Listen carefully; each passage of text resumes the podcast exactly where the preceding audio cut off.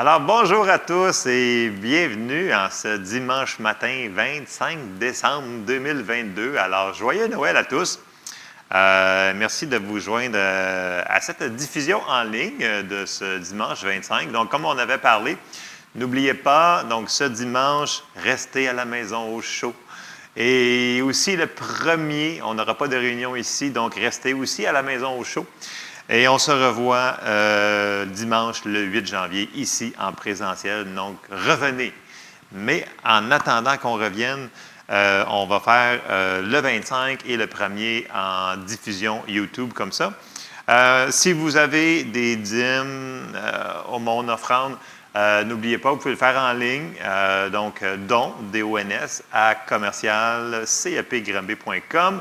euh, sinon, vous pouvez attendre pour les donner par, euh, par chèque lorsqu'on va savoir le dimanche 8 janvier. Alors, euh, c'était pas mal des annonces que j'avais pour vous ce matin, c'est pas mal tout. j'avais un message au début qui était quand même assez joli, gentil. ça allait beaucoup avec notre pièce de Noël, mais finalement, ça l'a changé. Alors, on va regarder où est-ce qu'on va aller avec ça. Donc, je vais ouvrir en prière. Seigneur, on te remercie pour ta parole ce matin, Seigneur, que cette parole puisse euh, nous toucher et nous euh, stimuler, Seigneur, à faire ce que ta parole nous dit de faire. Et je te prie, Seigneur, dans le nom de Jésus. Amen. Alors, tout le monde, quasiment dans parmi les peuples de la terre, vont célébrer la fête de Noël pour des bonnes comme des moins bonnes raisons. Tout le monde connaît grosso modo c'est quoi l'histoire, euh, comme on a présenté à la pièce de Noël. Donc, les petits moutons, Marie qui tombe enceinte, les anges, etc. Euh, mais c'est bien qu'on sache cela et c'est bien aussi qu'on l'enseigne à nos enfants. C'est très important qu'ils connaissent l'histoire de la naissance de Jésus. C'est très, très, très, très important. Mais je vais apporter d'une manière un petit peu différente ce matin. Euh, nous devons comprendre pourquoi Jésus est venu à la fête de Noël. Et c'est un peu là-dedans qu'on va euh, y aller ce matin. Et, surtout, il va falloir qu'on prenne la décision, et je dis bien la décision, de croire ce qui est arrivé à, cette fête de Noël. Bon, bien entendu, ce n'est pas un 25 décembre que Jésus est né, je suis d'accord, mais on célèbre quand même la fête, c'est l'intention de le faire. Comme Pâques, on, ça arrive pas la journée de la Pâque actuelle, mais c'est pas grave. C'est l'important, c'est l'essence qu'on a. Donc, ce matin, c'est que on sait qu'il y a des gens qui connaissent l'histoire, mais il y a beaucoup de gens qui ne la croient pas. Et c'est un peu ce qui s'est passé quand Jésus est venu sur la terre. Et si on se souvient rapidement, et là, on va aller voir, on va commencer de, la, Genèse jusqu'à ce que, on va voir que Jésus va remonter au ciel, mais ça commence tout de suite au, début. Et Dieu, tout de suite après qu'Adam et Ève ont péché, euh, il va tout de suite mettre en place le plan qu'il avait prévu pour nous sauver. Et si on s'en va dans Genèse, chapitre 3, donc on est tout de suite au début du livre, et au verset 15, Dieu va donner la première prophétie messianique de la venue d'un sauveur et il va le dire dans ces termes-là. Puis là, il parle à la femme, il est en train de, chicaner le serpent, la femme, l'homme, tout au complet, parce qu'il n'y avait personne qui était responsable là-dedans, bien entendu. C'est de la faute à lui, c'est de la faute à lui. Mais là, il arrive, il dit à la femme, il dit, et c'est là qui est une bonne nouvelle pour nous, il dit, je mettrai inimitié entre toi et la femme. Et là, il ne dit pas l'homme. Il dit vraiment la femme. Pourquoi? Bien, parce qu'on sait que Jésus il est né d'une femme et non d'un homme, dans le sens que c'est le Saint-Esprit qui est venu sur nous. On connaît toute l'histoire, mais c'est ça, c'est le premier endroit qui va dire, qui va prophétiser sur Jésus, grosso modo. Il dit, je mettrai inimitié entre toi et la femme, entre ta postérité et sa postérité. Celle-ci t'écrasera la tête et tu lui blesseras le talon. Donc, on ne rentrera pas en profondeur sur cela, mais c'est le premier endroit que Jésus dit, écoute, j'ai un plan, mais c'est la femme qui va te blesser. Donc, c'est vraiment, ça va venir de la femme. Et ça parle de Marie, grosso modo. Et ça commence là. Et là, quasiment tous les prophètes qui vont faire des prophéties messianiques vont parler du Messie. Et il y en a, il y en a, il y en a, il y en a, il y en a. On va juste en effleurer quelques-unes. Et euh, qui vont dire que. Puis là, je vous, je vous mets en contexte. les Juifs, ils connaissaient ces prophéties-là. Et surtout, les scribes et les sacrificateurs, qui étaient les professionnels du temps, donc ceux-là qui devaient transmettre la loi au peuple, ils savaient qu'il y avait un Messie qui s'en venait. Ils savaient plein de choses. Mais, encore, on va voir, même si on sait des choses, nous devons prendre la décision de le croire. Et une des prophéties que je vais sortir, écoutez, il y en a des centaines, des, prophéties messianiques. Mais on va aller dans Ésaïe pour commencer. Ésaïe au chapitre 9 et au verset 1, euh, c'est sûr que, dépendamment des Bibles, ça peut commencer aussi au chapitre 8 et au verset 23, un peu comme dans ma Louis II, c'est comme bizarre. Euh, mais ça dit, Ésaïe 9, chapitre 1, où je vais commencer le verset 23 du verset 8, c'est la fin, ça nous dit, mais les ténèbres ne règneront pas toujours sur la terre, où il y a maintenant des angoisses. Si les temps passés ont couvert d'opprobre le pays de Zabulon et le pays de Nephtali, les temps à venir couvriront de gloire la contrée voisine de la mer, au-delà du, du Jourdain, le territoire des gentils. Le peuple qui marchait dans les ténèbres voit une grande lumière. Sur ceux qui habitaient le pays de l'ombre de la mort, une lumière resplendit. Tu rends le peuple nombreux, tu lui accordes de grandes joies. Il se réjouit devant toi, comme on se réjouit à la moisson, comme on pousse des cris d'allégresse au partage du butin. Car le joug qui pesait sur lui, le bâton qui frappait son dos, la verge de celui qui l'opprimait, tu les brises comme à la journée de Madian. Car toute chaussure qu'on porte dans la mêlée et tout vêtement guerrier roulé dans le sang seront livrés aux flammes pour être dévorés par le feu. Car un enfant nous est né, un fils nous est donné, et la domination reposera sur son épaule. On l'appellera admirable, conseiller, Dieu puissant, Père éternel, prince de la paix. Donner à l'empire de l'accroissement et une paix sans fin au trône de David et à son royaume. L'affermir et le soutenir par le droit et par la justice, dès maintenant et à toujours. Voilà ce que fera le zèle de l'Éternel des armées. Et là, dans Isaïe, écoutez, c'est rempli, c'est rempli de prophéties messianiques comme ça qui parlent que Jésus s'en vient les libérer, les délivrer. Donc, le Messie veut dire sauveur. Et c'est ça, grosso modo, qui, en plusieurs versets, il commence à nous dire, Ésaïe en a beaucoup, beaucoup, beaucoup dedans. Et là, les scribes, ils connaissaient ça. Et comme je vous dis, les, scribes, les sacrificateurs, les pharisiens, toute cette, gang-là. Puis là, si on continue euh, dans notre histoire, on va voir l'arrivée de Jésus sur la terre. Là, vous connaissez l'histoire, mais on va aller voir seulement que quelques passages pour ça. Et on s'en va dans Matthieu, et au chapitre 1. Puis là, Matthieu va écrire au verset 18, il dit, Voici de quelle manière arriva la naissance de Jésus-Christ. Marie, sa mère, ayant été fiancée à Joseph, se trouva enceinte par la vertu du Saint-Esprit avant qu'ils eussent habité ensemble. Joseph, son époux, qui était un homme de bien, qui ne voulait pas la diffamer, se proposa de rompre secrètement avec elle.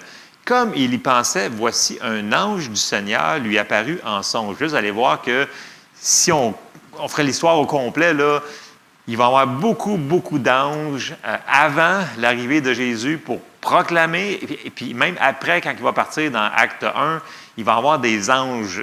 C'est quasiment partout, là, parce qu'il annonce quelque chose d'important. Et ça, c'est une parenthèse. Là, si vous prenez le temps de lire ces passages-là, vous allez voir, il y a des anges pas mal partout. Euh, il est paru en songe, il dit Joseph, fils de David, ne crains pas de prendre avec toi Marie, ta femme, car l'enfant qu'elle a conçu vient du Saint-Esprit. Elle enfanta un fils et tu lui donneras le nom de Jésus. C'est lui qui sauvera son peuple de ses péchés. Tout cela arriva afin que s'accomplit ce que le Seigneur avait annoncé par le prophète. Voici, la Vierge sera enceinte, elle enfantera un fils et on lui donnera le nom d'Emmanuel, ce qui signifie Dieu avec nous. Et là, il vient encore de citer une autre prophétie qui est Ésaïe 7, verset 14, qui nous dit, c'est pourquoi le Seigneur lui-même vous donnera un signe. Voici, la jeune fille deviendra enceinte.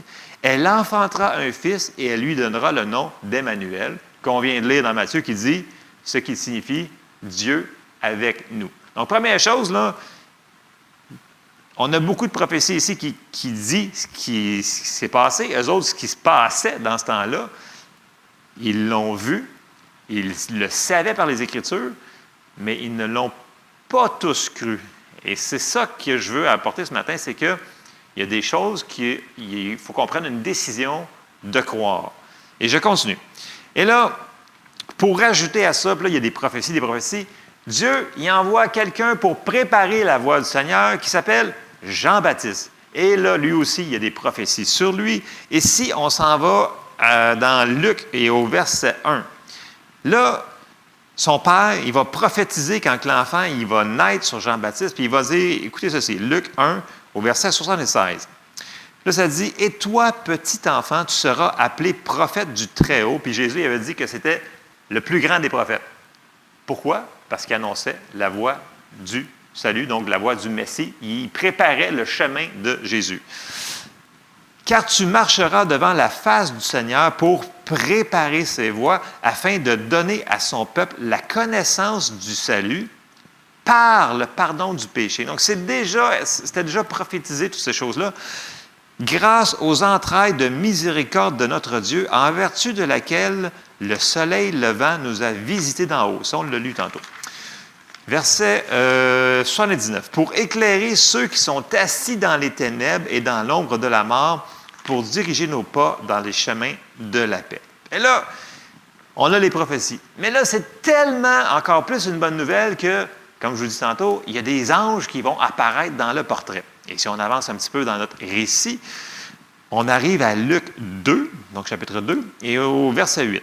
Puis là, on voit, bien entendu, les bergers. Mais regardez bien ce qui se passe. Ce n'est pas quelque chose qui passe incognito, dans le sens que ça se passe, puis il n'y a personne qui le voit, sauf ces personnes-là. Non, non, écoutez, c'est énorme, c'est gros.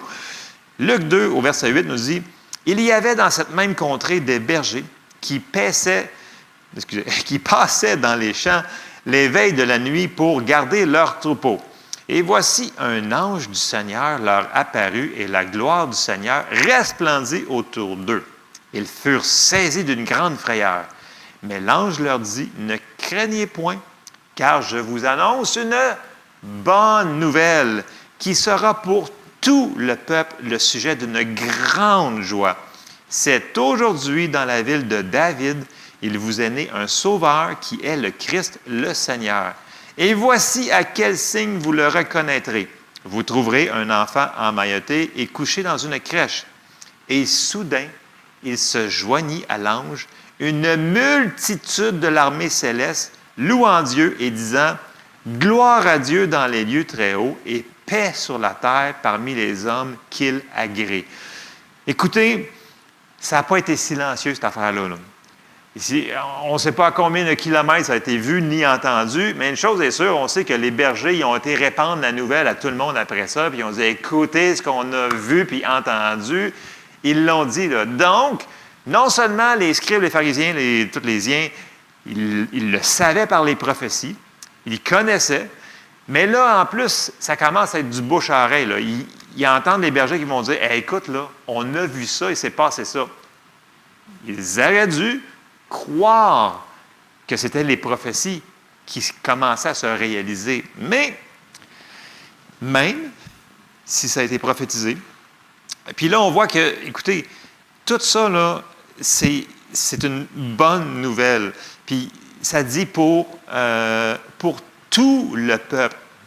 C'était pour tout le monde, mais Dieu avait mis en place les chefs religieux pour enseigner la loi au peuple. Donc, c'était eux autres qui auraient dû les amener, les conduire, les apporter vers, écoute, c'est vraiment ça qui arrive, c'est ça qui se passe.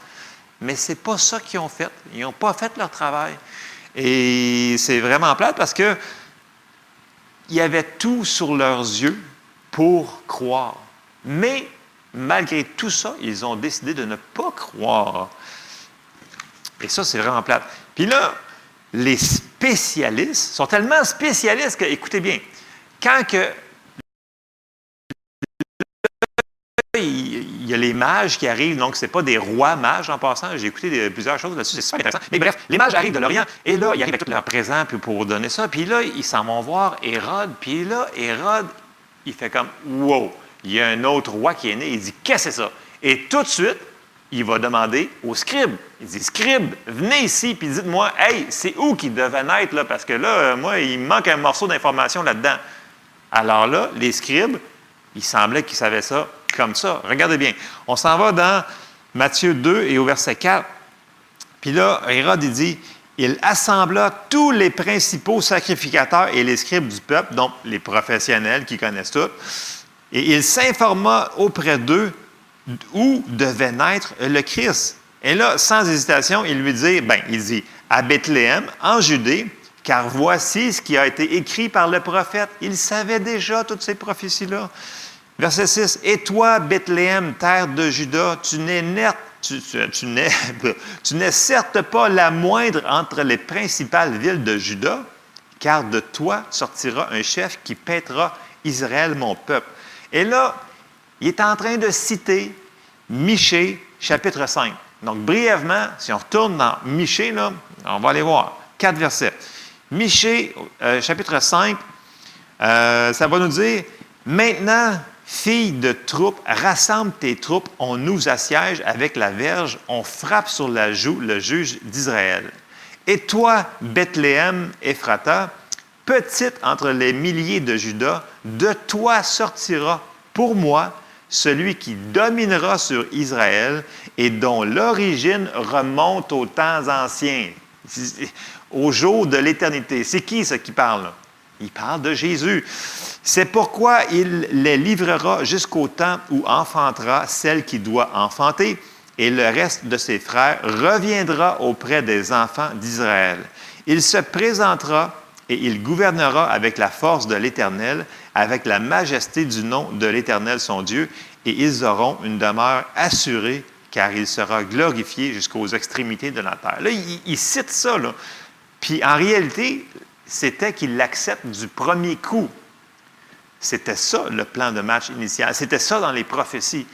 Mais ce n'est pas tout à fait arrivé comme ça, comme vous connaissez l'histoire. Alors là, les scribes ils savaient en plus, c'était eux autres qui vont dire au roi Hérode, puis là, le roi Hérode, c'est sûr qu'il a fait des choses atroces avec cette information-là.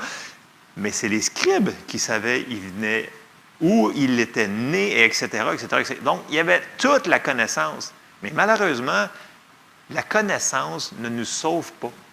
La connaissance doit être mélangée avec la foi. Nous devons croire ce qui nous est annoncé. Et c'est ça le message de ce matin. J'ai encore des versets, là, mais nous devons croire ce qui nous est annoncé. Oui, on connaît l'histoire de Noël, on connaît tout ça, mais il faut y croire. Les gens disent, ouais, mais la, la, Vierge qui est née, euh, mais si vous ne croyez pas à ça, mais vous ne croyez pas en Jésus. on doit croire en l'intégrité de la parole de Dieu. Et c'est ces gens-là qui étaient des professionnels religieux.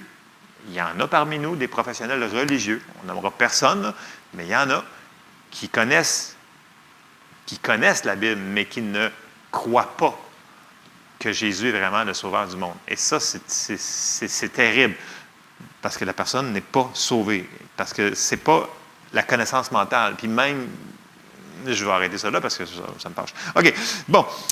Euh, et là, il va se passer plein de choses. Et là, Jésus, il va rentrer dans son ministère, il va grandir en stature et en force. Et là, il va commencer à faire plein de miracles, bien entendu. Il va faire ce que son Père lui demande de faire et il va confirmer son ministère par des signes, des miracles qu'il produisent. Donc Dieu va tout confirmer ce que Jésus est en train de faire. Et là, même les scribes vont, vont lui poser des questions. Et Jésus lui-même, il va, il va leur répondre. Il va dire, regardez qui je suis. Il dit, c'est moi. Et là, on s'en va dans quelques versets. On s'en va dans Luc et au chapitre 4 et au verset 17. Puis là, il dit, ça nous dit, on lui remit le livre du prophète Esaïe. Donc là, il est dans une synagogue, comme c'était sa coutume. Donc, il allait souvent dans les synagogues, il a souvent enseigné, puis il leur a souvent parlé de lui. donc, on s'en va, on continue, et on lui remis le livre du prophète Esaïe. Donc, je vous ai dit tantôt que dans Esaïe, il y a beaucoup, beaucoup de prophéties sur le Messie, donc le Sauveur du monde. L'ayant déroulé, il trouva l'endroit où il était écrit. Et là, bien entendu, ce qu'il va dire textuellement, il est en train de lire Ésaïe 61 dans nos Bibles à nous autres. Euh, lui, c'est un parchemin, ou peu importe. Et ça nous dit au verset 18, il dit, L'Esprit du Seigneur est sur moi parce qu'il m'a oint pour annoncer une bonne nouvelle aux pauvres. Il m'a envoyé pour guérir ceux qui ont le cœur brisé, pour proclamer aux captifs la délivrance et aux aveugles le recouvrement de la vue, pour renvoyer libres les opprimés, pour publier une année de grâce du Seigneur. Ensuite, il roula le livre, le remit au serviteur et s'assit. Tous ceux qui se trouvaient dans la synagogue avaient les regards fixés sur lui, parce que là, il venait de lire quelque chose qui était très précis pour eux autres, puis très précieux. Puis là, il dit au verset 21, alors il commença à leur dire, aujourd'hui, cette parole de l'Écriture que vous venez d'entendre est accomplie. Il leur dit, écoutez, là, ça, c'est accompli. Pas demain. Il dit, aujourd'hui. Tout le monde l'a entendu dans la synagogue. Et est-ce qu'il y a eu un grand réveil? Non. C'est ça qui est plat. Donc, Jésus se révèle à eux autres. Il dit, c'est accompli. C'est quoi tu ne comprends pas là-dedans? Parce qu'il ne voulait pas croire. Il savait toutes les prophéties. Il savait, il, savait passer plein de choses avant qu'il dise ça. Mais ils n'ont pas cru. Ils savaient que c'était lui. Même que Jésus en rajoute. Si on avance un petit peu dans Jean 10 au verset 22, puis on arrive à un autre endroit qui est une genre de mini-confrontation. Et Jésus est très, très clair. On arrive dans Jean 10, verset 22, ça nous dit On célébrait à Jérusalem la fête de la dédicace. C'était l'hiver. Et là, on n'embarquerait pas dans les fêtes, mais juste les fêtes, ça a beaucoup de représentations pour les Juifs. Écoutez, c'était clair, clair, clair, clair, clair c'était ce qui était en train d'arriver. C'était Jésus était en train d'accomplir la loi à la lettre. Verset 23. Et Jésus se promenait dans le temple sous le portique de Salomon. Les Juifs l'entourèrent et lui dirent, Jusqu'à quand tiendras-tu notre esprit en suspens? Si tu es le Christ, dis-le-nous franchement. Et là, regardez ce qui répond Jésus, verset 25. Jésus leur répondit, Je vous l'ai dit, mais et vous ne croyez pas. Les œuvres que je fais au nom de mon Père rendent témoignage de moi. Puis là, ça continue, ça continue. Il, il leur dit, écoutez, c'est moi. Puis les œuvres que je fais, ça confirme que Dieu, mon Père, est avec moi, puis il, confirme ça. Et là, il a dit Wow, tu es vraiment le Messie, mais ce n'est pas ça qu'ils ont fait. À la place, ils ont décidé non seulement de ne pas croire, mais là, ils ont dit ben écoute, euh, on ne le veut pas, celui-là. Ils ont décidé de le rejeter. C'est une décision qu'ils ont faite là. Bon, c'est sûr qu'il y avait de, l'inspiration mauvaise en rien d'autre. Mais les sacrificateurs, ils trouvaient qu'ils prenaient trop de place parce qu'ils étaient en train de jouer aussi avec leur loi, dans le sens que il fait beaucoup de choses, les journées de sabbat. Puis pour eux autres, le sabbat, tu n'avais pas le droit de briser ça. Mais Jésus avait dit, je suis maître même du sabbat. pourtant, il leur avait dit que c'était lui qui était Dieu incarné en tant que Messie. Il s'est dépouillé de toute son autorité. Donc, il avait autorité sur même ça. Mais eux autres qui fassent ça le jour du sabbat, non, ça venait déranger leur service religieux qu'à 9h15 on fait ça, à 10h on fait ça, puis à 11h on fait ça, dans dans le on brise pas le moule. Et ils n'ont pas laissé accès à Jésus de rentrer dans leur vie. Ils ont refusé. Tellement que, vous connaissez l'histoire, mais là, les sacrificateurs étaient fâchés, fait que là, parce qu'on ne parle pas comme ça, un sacrificateur, voyons donc, qui es-tu pour nous parler comme ça? Nous sommes quand même des scribes et des pharisiens, etc. Donc, ils veulent le faire mourir, ils trouvent le complot pour le faire mourir. Judas se laisse avoir dans toute cette patente-là. Et ce qui est plate, c'est que quand tu te laisses utiliser par l'ennemi, bien, bien entendu, l'ennemi va servir de toi, puis à la fin, bien, il va juste c'est ça, te faire subir les conséquences d'avoir été utilisé par l'ennemi. Il ne récompensera pas personne là-dedans. Donc, ça nous dit que sa description de tâche de l'ennemi, il ne vient que pour tuer, dérober, égorger, détruire. C'est lui, ça. C'est son œuvre. Il est comme ça, il ne changera pas. C'est marqué dans la parole. Puis là, tellement qu'il a fait tellement de choses, il ne pouvait pas étouffer tout. Mais ils ont essayé, parce que si on regarde juste un petit euh, enclin, on continue dans Jean au, verset 12, Et au verset 9, ça nous dit, une grande multitude de Juifs apprirent que Jésus était à Béthanie. Et ils y vinrent non pas seulement à cause de lui, mais aussi pour voir Lazare. Vous vous souvenez de Lazare qui avait été ressuscité des morts? Mais là, toutes ces affaires-là, les bergers, les miracles, les affaires-là, ils ne pouvaient plus contenir tout ça. Mais là, le comble, c'est que là, ils ressuscitent quelqu'un. Mais là, ils ne veulent pas que ça se sache. Et regardez bien leur super de bons motifs. Donc, on va finir, verset 9 qui nous dit, euh, mais aussi pour voir Lazare qui avait ressuscité des morts, les principaux sacrificateurs délibérèrent de faire mourir aussi Lazare parce que beaucoup de Juifs se retiraient d'eux à cause de lui et croyaient en Jésus. Oups! Ils ne pouvaient plus contenir. Il y avait des Juifs qui commençaient à croire, puis ils commençaient à voir les miracles, puis on dit Wow, il se passe de quoi? Ça doit être lui. Mais les scribes devenaient impopulaires, et là, ils n'aimaient pas ça. Et quand ils n'aiment pas ça, ils font des choses qui ne sont pas tellement correctes. Et on connaît bien entendu la suite. Et là, ils veulent vraiment le faire mourir et c'est ce qu'ils vont faire. Ils vont l'accuser faussement, ils vont l'amener devant Pilate. Puis là, on arrive dans Jean 19, 15. Je sais que je vais vite, mais vous connaissez ces récits-là très bien. Et on arrive à Jean 19, 15. Puis là, quand Pilate les écoute, je vais vous le rejeter, je trouve en lui, il n'y a rien, il est innocent, ce gars-là. On va le laisser partir. Euh, puis là, ils disent, Jean 19, 15, ils disent, mais ils s'écrièrent, Hôte, hôte, crucifie-le. Pilate leur dit, crucifierai-je votre roi? Parce qu'il avait interrogé Jésus. Puis là, Pilate commençait à avoir peur parce qu'il croyait vraiment que c'était le roi des Juifs. Et là, eux autres, ils répondent. Non seulement dans un autre passage, il va dire que son sang retombe sur nous, ça c'est horrible. Ils disent, les principaux sacrificateurs répondirent, nous n'avons de roi que César. Ben oui. Ben oui, comme si César c'était leur ami. Eux autres qui haïssaient les Romains à mourir, bien là, ils disaient Ah non, non, c'est César, c'est notre roi. Puis euh, en plus, ils demandent à un meurtrier d'être libéré à la place de Jésus. Quand une personne ne veut pas croire, ils vont faire des choses qui sont vraiment des fois horribles parce qu'ils veulent absolument prouver leur théologie, leur religion. Et ça, vous embarquez dans quelque chose qui est très, très, très dangereux, d'où que je répète tout le temps, Restons sur les passages de la parole de Dieu qui est dans notre Bible. Ne les prenons pas hors contexte et on va être en sécurité. Je continue. Et vous connaissez que là, ils l'ont livré aux soldats, ils l'ont crucifié, il est mort. Il est descendu trois jours et trois nuits en enfer, il a souffert pour nous tout le châtiment que nous, on devait porter. Et après ça, il est ressuscité au troisième jour. Et là, il va apparaître aux disciples et il va parler un petit peu, il va expliquer, il va leur raconter ce que, pourquoi il a fait ça, comme il a dit, comme les prophètes l'avaient annoncé, comme je vous ai annoncé tout le long pendant que j'étais là. Il dit, c'est ça. Mais juste avant qu'ils partent, et là, il va leur dire, attendez à Jérusalem, puis il leur dit d'attendre de recevoir le baptême du Saint-Esprit. Et on arrive dans Acte 1, puis là, il va s'en aller au ciel. Puis là, les anges, ils vont dire Mais qu'est-ce que vous faites là? Regardez au ciel. Il va revenir.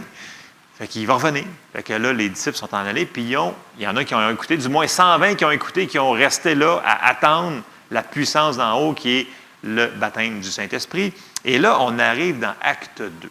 Et là, Pierre, il va résumer ce qu'on est en train de parler depuis quelques minutes, et il va commencer à prêcher. Alors là, Pierre, il devient Pierre le prédicateur. Et on s'en va dans Acte 2 et au verset 14. Alors Pierre, vous souvenez-vous, ils viennent d'être baptisés du Saint-Esprit, ils sont en feu. Alors Pierre, se présentant devant les onze, éleva la voix et, leur parla en ces termes, Hommes juifs et vous tous qui séjournez à Jérusalem. Donc il y avait du monde. Sachez ceci et prêtez l'oreille à mes paroles. Ces gens ne sont pas ivres comme vous le supposez, car c'est la troisième heure du jour. Donc ils avaient vu être baptisé du Saint-Esprit, puis des fois, tu dis des paroles, tout le monde les entendait parler dans leur langue. Il y avait plein de monde euh, qui venait en dehors de, Jérusalem qui les entendait parler. Puis là, si on avance, Pierre, il commence, puis là, il rentre dedans, mais il parle aux sacrificateurs et aux scribes.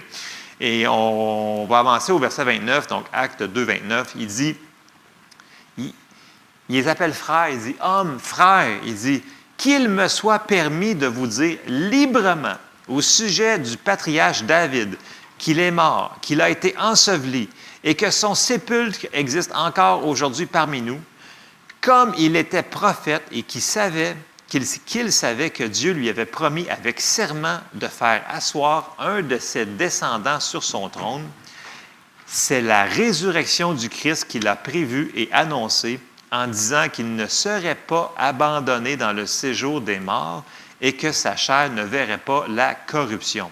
Et là, Pierre, il continue, il dit, c'est ce Jésus que Dieu a ressuscité, nous en sommes tous témoins. Élevé par la droite de Dieu, il a reçu du Père le Saint-Esprit qui avait été promis, et il l'a répandu, comme vous le voyez et l'entendez. Car David n'est point monté au ciel, mais il dit lui-même, le Seigneur a dit à mon Seigneur, assis-toi à ma droite jusqu'à ce que je fasse de tes ennemis ton marchepied. Et là, regardez bien ce qu'il leur dit.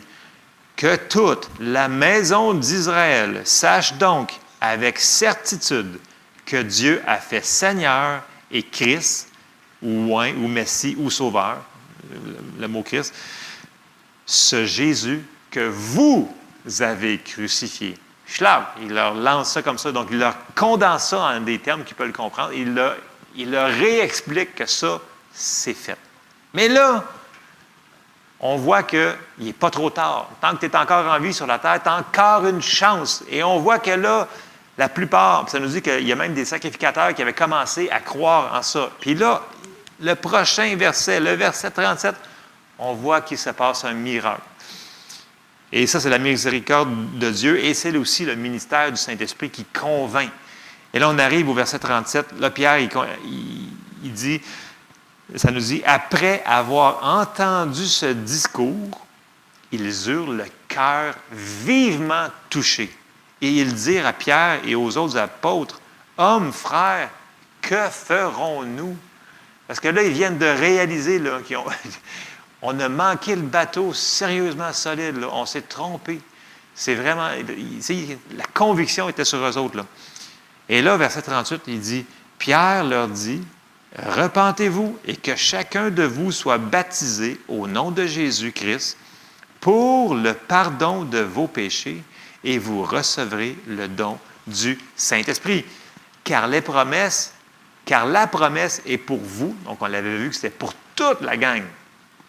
Car la promesse est pour vous et pour vos enfants et pour tous ceux qui sont au loin, en aussi grand nombre que le Seigneur, notre Dieu, les appellera. Ça, c'est nous autres.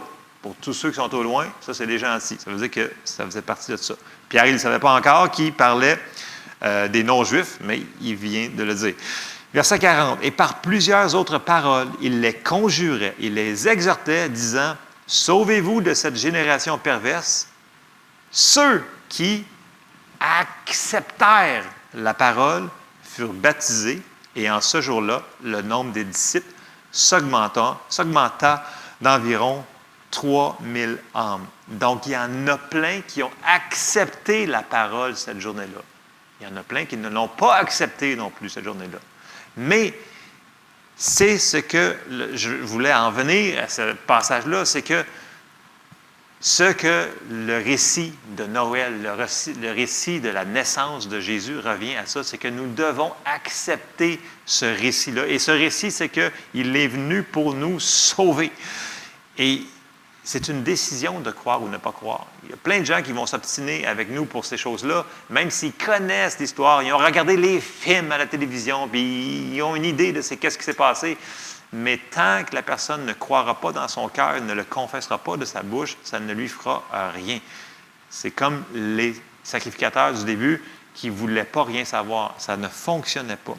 Puis, vous savez, il n'y a personne qui peut accepter Jésus pour vous à votre place. Puis pour ceux-là qui sont plus jeunes, vos parents ne peuvent pas accepter Jésus pour vous. C'est une relation personnelle qu'on a. Donc, ça ne peut pas être votre voisin, ça ne peut pas être le pasteur, ça ne peut pas être... C'est pour chacun d'entre nous. Nous devons accepter cette bonne nouvelle-là. Nous devons décider de croire. Qu'on ait 8 ans, qu'on ait 18 ans, qu'on ait 88 ans, c'est nous qui devons décider de croire. Et ne faut pas attendre qu'on soit rendu à 99 ans avant de l'accepter. c'est jouer avec le feu.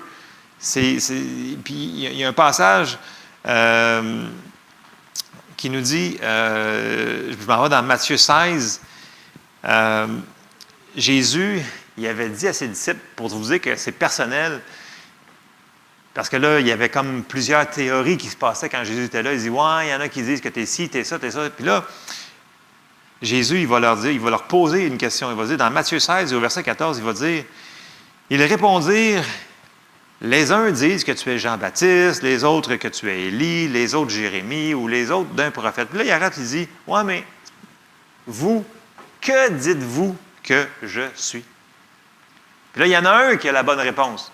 C'est Pierre. Simon, il dit, Simon Pierre répondit, Tu es le Christ, le Fils du Dieu vivant. Donc, la question, c'est que dites-vous que Jésus est? Puis ça, ce n'est pas votre voisin qui peut, le faire, ce n'est pas votre père, votre mère, votre grand-mère, votre, euh, ces gens-là peuvent vous encourager, vous diriger, vous conduire, vous apporter la bonne nouvelle, mais ne peut pas vous faire accepter de prendre cette décision-là.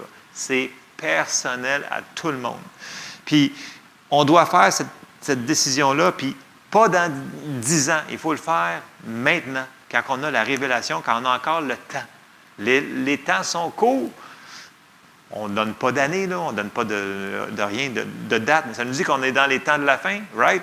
Bien, c'est le temps de faire. Puis dans 2 Corinthiens 6, ça nous dit, Paul il dit, puisque nous travaillons avec Dieu, nous vous exhortons à ne pas recevoir la grâce de Dieu en vain.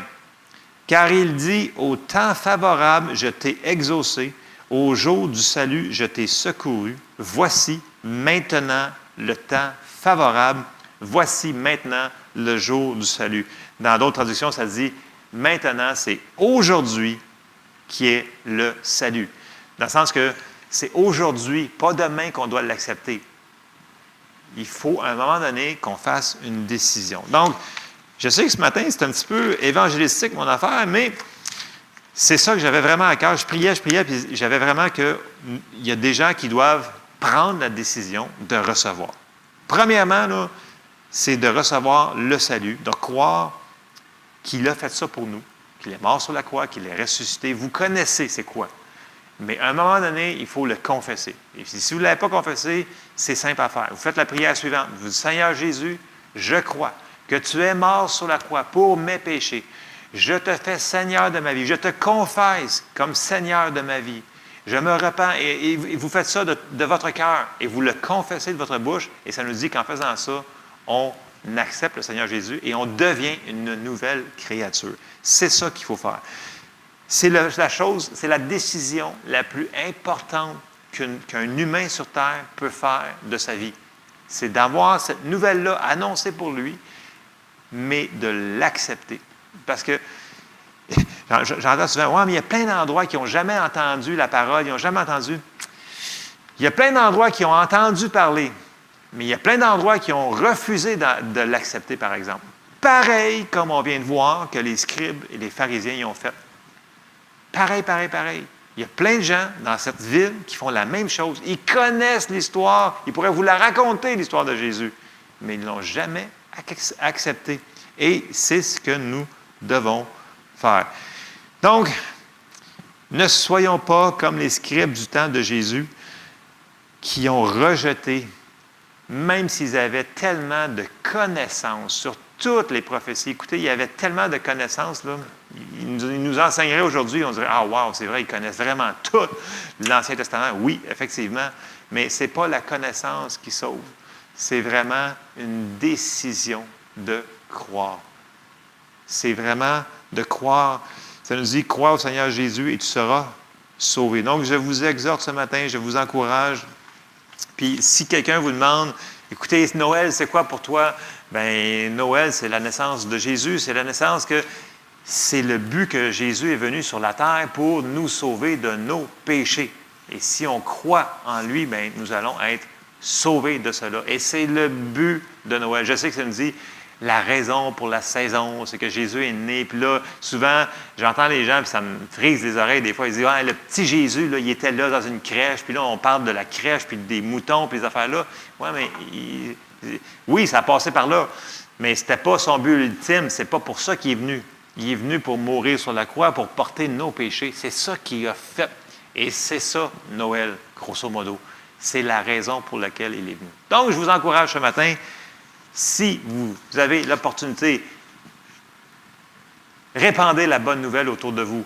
Si vous savez que vous allez avoir de la parenté dans ces temps des fêtes, puis euh, vous, vous voyez qu'il y a une porte ouverte, proclamez la bonne nouvelle. Ne poussez pas la bonne nouvelle, mais proclamez la bonne nouvelle. Il y a une grosse différence. Puis, ce n'est pas à nous de convaincre les gens. C'est la job du Saint-Esprit. Nous, notre travail, c'est de la proclamer. Le Saint-Esprit va faire son travail de les convaincre. Comme eux qui ont eu le cœur vivement touché, le Saint-Esprit travaillait fort. Mais ils ont finalement accepté et ça peut se passer la même chose pour ceux qu'on aime. Donc, dans notre famille, nos parents et proches, nos voisins, les gens qu'on travaille avec. Donc, soyons sensibles où est-ce que le Seigneur va nous diriger dans ce temps des fêtes. Euh, S'il ouvre une porte, euh, soyons attentifs à ce que le Saint-Esprit va nous mettre à cœur de parler euh, de notre merveilleux Seigneur et Sauveur. Alors, sur ça, ben, je vous souhaite encore un joyeux Noël et euh, soyez bénis. N'oubliez pas de nous rejoindre en ligne dimanche prochain pour le 1er janvier. Alors, soyez bénis.